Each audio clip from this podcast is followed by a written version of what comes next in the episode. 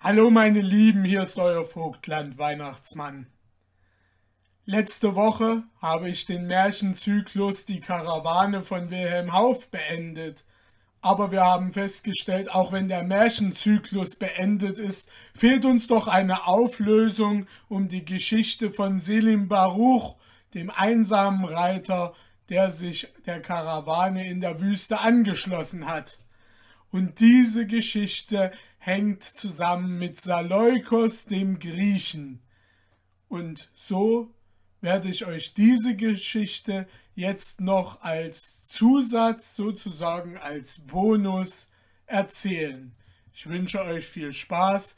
Es gibt bloß wie immer eine kurze musikalische Überleitung.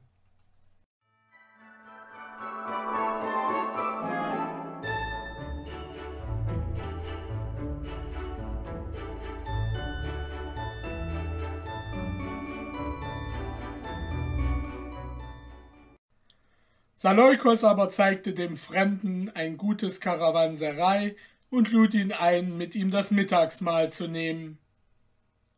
Der Fremde sagte zu und versprach, wenn er nur vorher noch sich umgekleidet habe, zu erscheinen. Der Grieche hatte alle Anstalten getroffen, den Fremden, welchen er auf der Reise liebgewonnen hatte, gut zu bewirten und als die Speisen und Getränke in gehöriger Ordnung aufgestellt waren, setzte er sich, seinen Gast zu erwarten. Langsamen und schweren Schrittes hörte er ihn den Gang, der zu seinem Gemach führte, heraufkommen. Er erhob sich, um ihm freundlich entgegenzugehen und ihn an der Schwelle zu bewillkommnen. Aber voll Entsetzen fuhr er zurück, als er die Türe öffnete, denn jener schreckliche Rotmantel trat ihm entgegen. Er warf noch einen Blick auf ihn, es war keine Täuschung, dieselbe hohe, gebietende Gestalt, die Larve, aus welcher ihn die dunklen Augen anblitzten, der rote Mantel mit der goldenen Stickerei waren ihm nur allzu wohl bekannt aus den schrecklichsten Stunden seines Lebens. Widerstreitende Gefühle wogten in Saleukos Brust. Er hatte sich mit diesem Bild seiner Erinnerung längst ausgesöhnt und ihm vergeben.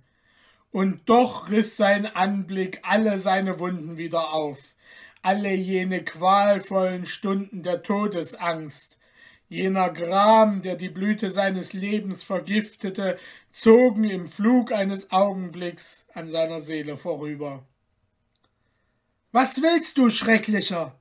rief der Grieche aus, als die Erscheinung noch immer regungslos auf der Schwelle stand. Weiche schnell von hin, dass ich dir nicht fluche. Saleukos, sprach eine bekannte Stimme unter der Larve hervor. Saleukos, so empfängst du deinen Gastfreund. Der Sprechende nahm die Larve ab, schlug den Mantel zurück, es war Selim Baruch, der Fremde. Aber Saleukos schien noch nicht beruhigt. Ihm graute vor dem Fremden, denn nur zu deutlich hatte er in ihm den Unbekannten von der Ponte Vecchio erkannt. Aber die alte Gewohnheit der Gastfreundschaft siegte. Er winkte schweigend dem Fremden, sich zu ihm ans Mahl zu setzen. Ich errate deine Gedanken, nahm dieser das Wort, als sie sich gesetzt hatten. Deine Augen sehen fragend auf mich. Ich hätte schweigen und mich deinen Blicken nie mehr zeigen können. Aber ich bin dir Rechenschaft schuldig, und darum wagte ich es auch auf die Gefahr hin, dass du mir fluchest, vor dir in meiner alten Gestalt zu erscheinen. Du sagtest einst zu mir, der Glaube meiner Väter befiehlt mir, ihn zu lieben, auch ist er wohl unglücklicher als ich. Glaube dieses, mein Freund, und höre meine Rechtfertigung. Ich muss weit ausholen, um mich dir ganz verständlich zu machen. Ich bin in Alexandrien von christlichen Eltern geboren. Mein Vater, der jüngere Sohn eines alten, berühmten französischen Hauses, war Konsul seines Landes in Alexandrien. Ich wurde von meinem zehnten Jahr an in Frankreich bei einem Bruder meiner Mutter erzogen und verließ erst einige Jahre nach dem Ausbruch der Revolution mein Vaterland, um mit meinem Oheim, der in dem Lande seiner Ahnen nicht mehr sicher war, über dem Meer bei meinen Eltern eine Zuflucht zu suchen. Voll Hoffnung, die Ruhe und den Frieden, den uns das empörte Volk der Franzosen entrissen, im elterlichen Hause wiederzufinden, landeten wir. Aber ach, ich fand nicht alles in meines Vaters Hause, wie es sein sollte. Die äußeren Stürme der bewegten Zeit waren zwar noch nicht bis hierher gelangt, desto unerwarteter hatte das Unglück mein Haus im innersten Herzen heimgesucht.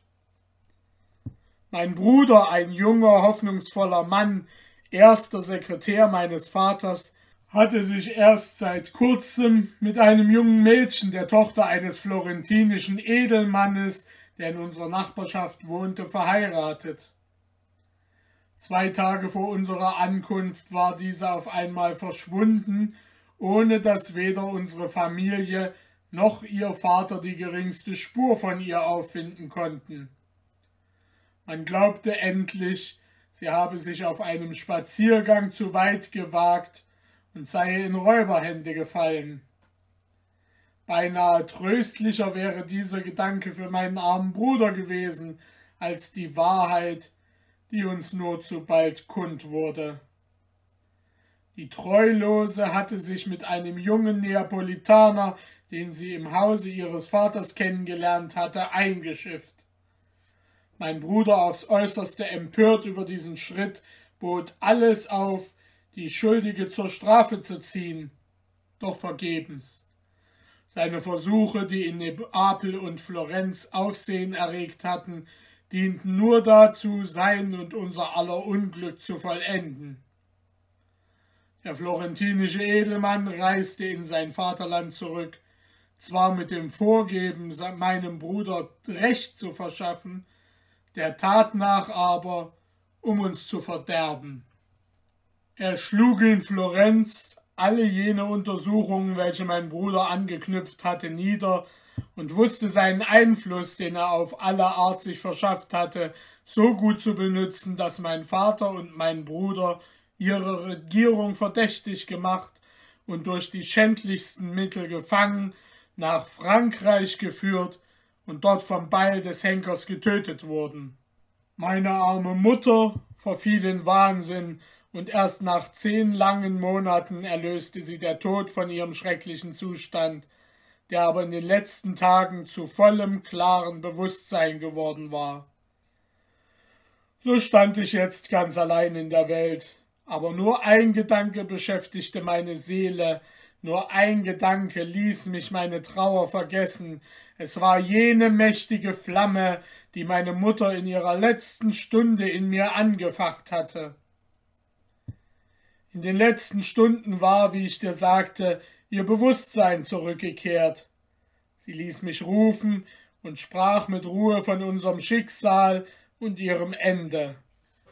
Dann aber ließ sie alle aus dem Zimmer gehen, richtete sich mit feierlicher Miene von ihrem ärmlichen Lager auf und sagte, ich könne mir ihren Segen erwerben, wenn ich ihr schwöre, etwas auszuführen, das sie mir auftragen würde. Ergriffen von den Worten der sterbenden Mutter, gelobte ich mit einem Eide zu tun, was sie mir sagen werde.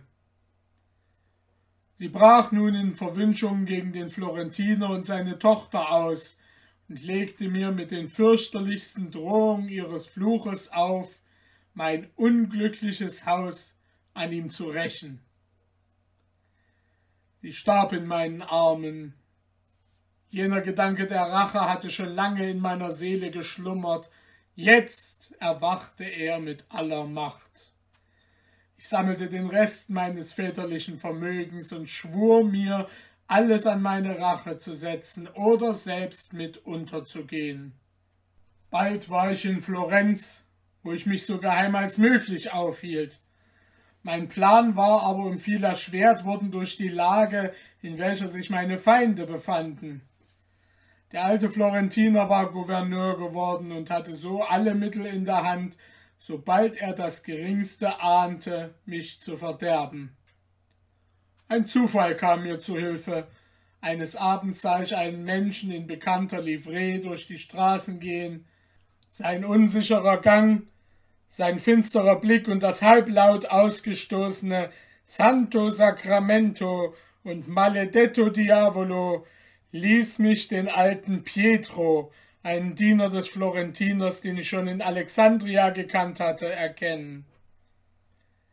Ich war nicht in Zweifel, dass er über seinen Herrn in Zorn geraten sei und beschloss, seine Stimmung zu benützen. Er schien sehr überrascht, mich hier zu sehen, klagte mir sein Leiden, dass er seinen Herrn, seit er Gouverneur geworden, nichts mehr recht machen könne, und mein Gold, unterstützt von seinem Zorne, brachten ihn bald auf meine Seite. Das Schwierigste war jetzt beseitigt. Ich hatte einen Mann in meinem Solde, der mir zu jeder Stunde die Türe meines Feindes öffnete, und nun reifte mein Racheplan immer schneller heran. Das Leben des alten Florentiners schien mir ein zu geringes Gewicht dem Untergang meines Hauses gegenüber zu haben. Sein Liebstes musste er gemordet sehen, und dies war Bianca, seine Tochter. Hatte ja sie so schändlich an meinem Bruder gefrevelt, war ja sie doch die Hauptursache unseres Unglücks. Gar erwünscht kam sogar meinem rachedurstenden Herzen die Nachricht, dass gerade in dieser Zeit Bianca zum zweiten Male sich vermählen wollte. Es war beschlossen, sie musste sterben. Aber mir selbst graute vor der Tat und auch Pietro traute ich zu wenig Kraft zu. Darum spähten wir umher nach einem Mann, der das Geschäft vollbringen könnte. Unter den Florentinern wagte ich keinen zu dingen, denn gegen den Gouverneur würde keiner etwas solches unternommen haben. Da fiel Pietro der Plan ein, den ich nachher ausgeführt habe. Zugleich schlug er dich als Fremden und Arzt als den tauglichsten vor. Den Verlauf der Sache weißt du. Nur an deiner übergroßen Vorsicht und Ehrlichkeit schien mein Unternehmen zu scheitern. Daher der Zufall mit dem Mantel. Pietro öffnete uns das Pförtchen an dem Palast des Gouverneurs. Er hätte uns auch ebenso heimlich wieder hinausgeleitet, wenn wir nicht durch den schrecklichen Anblick, der sich uns durch die Türspalte darbot, erschreckt entflohen wären. Von Schrecken und Reue gejagt, war ich über zweihundert Schritte fortgerannt, bis ich auf den Stufen einer Kirche niedersank. Dort erst sammelte ich mich wieder und mein erster Gedanke warst du und dein schreckliches Schicksal, wenn man dich in dem Hause fände. Ich schlich an den Palast, aber weder von Pietro noch von dir konnte ich eine Spur entdecken. Das Pförtchen aber war offen, so konnte ich wenigstens hoffen, dass du die Gelegenheit zur Flucht benützt haben könntest. Als aber der Tag anbrach, ließ mich die Angst vor der Entdeckung und ein unabweisbares Gefühl von Reue nicht mehr in den Mauern von Florenz. Ich eilte nach Rom, aber denke dir meine Bestürzung, als man dort nach einigen Tagen überall diese Geschichte erzählte, mit dem Beisatz, man habe den Mörder, einen griechischen Arzt, gefangen. Ich kehrte in banger Besorgnis nach Florenz zurück denn schien mir meine Rache schon vorher zu stark, so verfluchte ich sie jetzt, denn sie war mir durch dein Leben allzu teuer erkauft. Ich kam an demselben Tage an, der dich der Hand beraubte. Ich schweige von dem, was ich fühlte, als ich dich das Schafott besteigen und so heldenmütig leiden sah. Aber damals, als dein Blut in Strömen aufspritzte, war der Entschluss fest in mir, dir deine übrigen Lebenstage zu versüßen. Was weiter geschehen ist, weißt du, Nur das bleibt mir noch zu sagen übrig, warum ich diese Reise mit dir machte. Als eine schwere Last drückte mich der Gedanke, dass du mir immer noch nicht vergeben habest. Darum entschloss ich mich, viele Tage mit dir zu leben und dir endlich Rechenschaft abzulegen von dem, was ich mit dir getan. Schweigend hatte der Grieche seinen Gast angehört, und mit sanftem Blick bot er ihm, als er geendet hatte, seine Rechte. Ich wusste wohl, dass du unglücklicher sein müsstest als ich, denn jene grausame Tat wird wie eine dunkle Wolke ewig deine Tage verfinstern. Ich vergebe dir von Herzen, aber erlaube mir noch eine Frage, wie kommst du unter dieser Gestalt in die Wüste? Was fingst du an, nachdem du in Konstantinopel mir das Haus gekauft hattest? Ich kehrte nach Alexandria zurück, antwortete der Befragte. Hass gegen alle Menschen tobte in meiner Brust, brennender Hass besonders gegen jene Nationen, die man die Gebildeten nennt. Glaube mir, unter meinen Muslimiten war mir wohler. Kaum war ich einige Monate in Alexandria, als jene Landung meiner Landsleute erfolgte. Ich sah in ihnen nur die Henker meines Vaters und meines Bruders. Darum sammelte ich einige gleichgesinnte junge Leute meiner Bekanntschaft und schloss mich jenen tapfern Mameluken an, die so oft der Schrecken des französischen Heeres wurden. Als der Feldzug beendigt war, konnte ich mich nicht entschließen, zu den Künsten des Friedens zurückzukehren. Ich lebte mit meiner kleinen Anzahl gleichdenkender Freunde ein unstetes, flüchtiges, dem Kampf und der Jagd geweihtes Leben. Ich lebe zufrieden unter diesen Leuten, die mich wie ihren Fürsten ehren, denn wenn meine Asiaten auch nicht so gebildet sind wie eure Europäer, so sind sie doch weit entfernt von Neid und Verleumdung, von Selbstsucht und Ehrgeiz. Saleukos dankte dem Fremden für seine Mitteilung, aber er barg ihm nicht, dass er es für seinen Stand, für seine Bildung angemessener fände, wenn er in christlichen, in europäischen Ländern leben und wirken würde. Er fasste seine Hand und bat ihn, mit ihm zu ziehen, bei ihm zu leben und zu sterben. Gerührt sah ihn der Gastfreund an. Daraus erkenne ich, sagte er, dass du mir ganz vergeben hast, dass du mich liebst. Nimm meinen innigsten Dank dafür. Er sprang auf und stand in seiner ganzen Größe vor dem Griechen dem vor dem kriegerischen Anstand, den dunkel blitzenden Augen, der tiefen, geheimnisvollen Stimme seines Gastes beinahe graute. Dein Vorschlag ist schön, sprach jener weiter. Er möchte für jeden anderen lockend sein, ich kann ihn nicht benutzen. Schon steht mein Ross gesattelt, schon erwarten mich meine Diener. Lebe wohl, Saleukos. Die Freunde, die das Schicksal so wunderbar zusammengeführt, umarmten sich zum Abschied.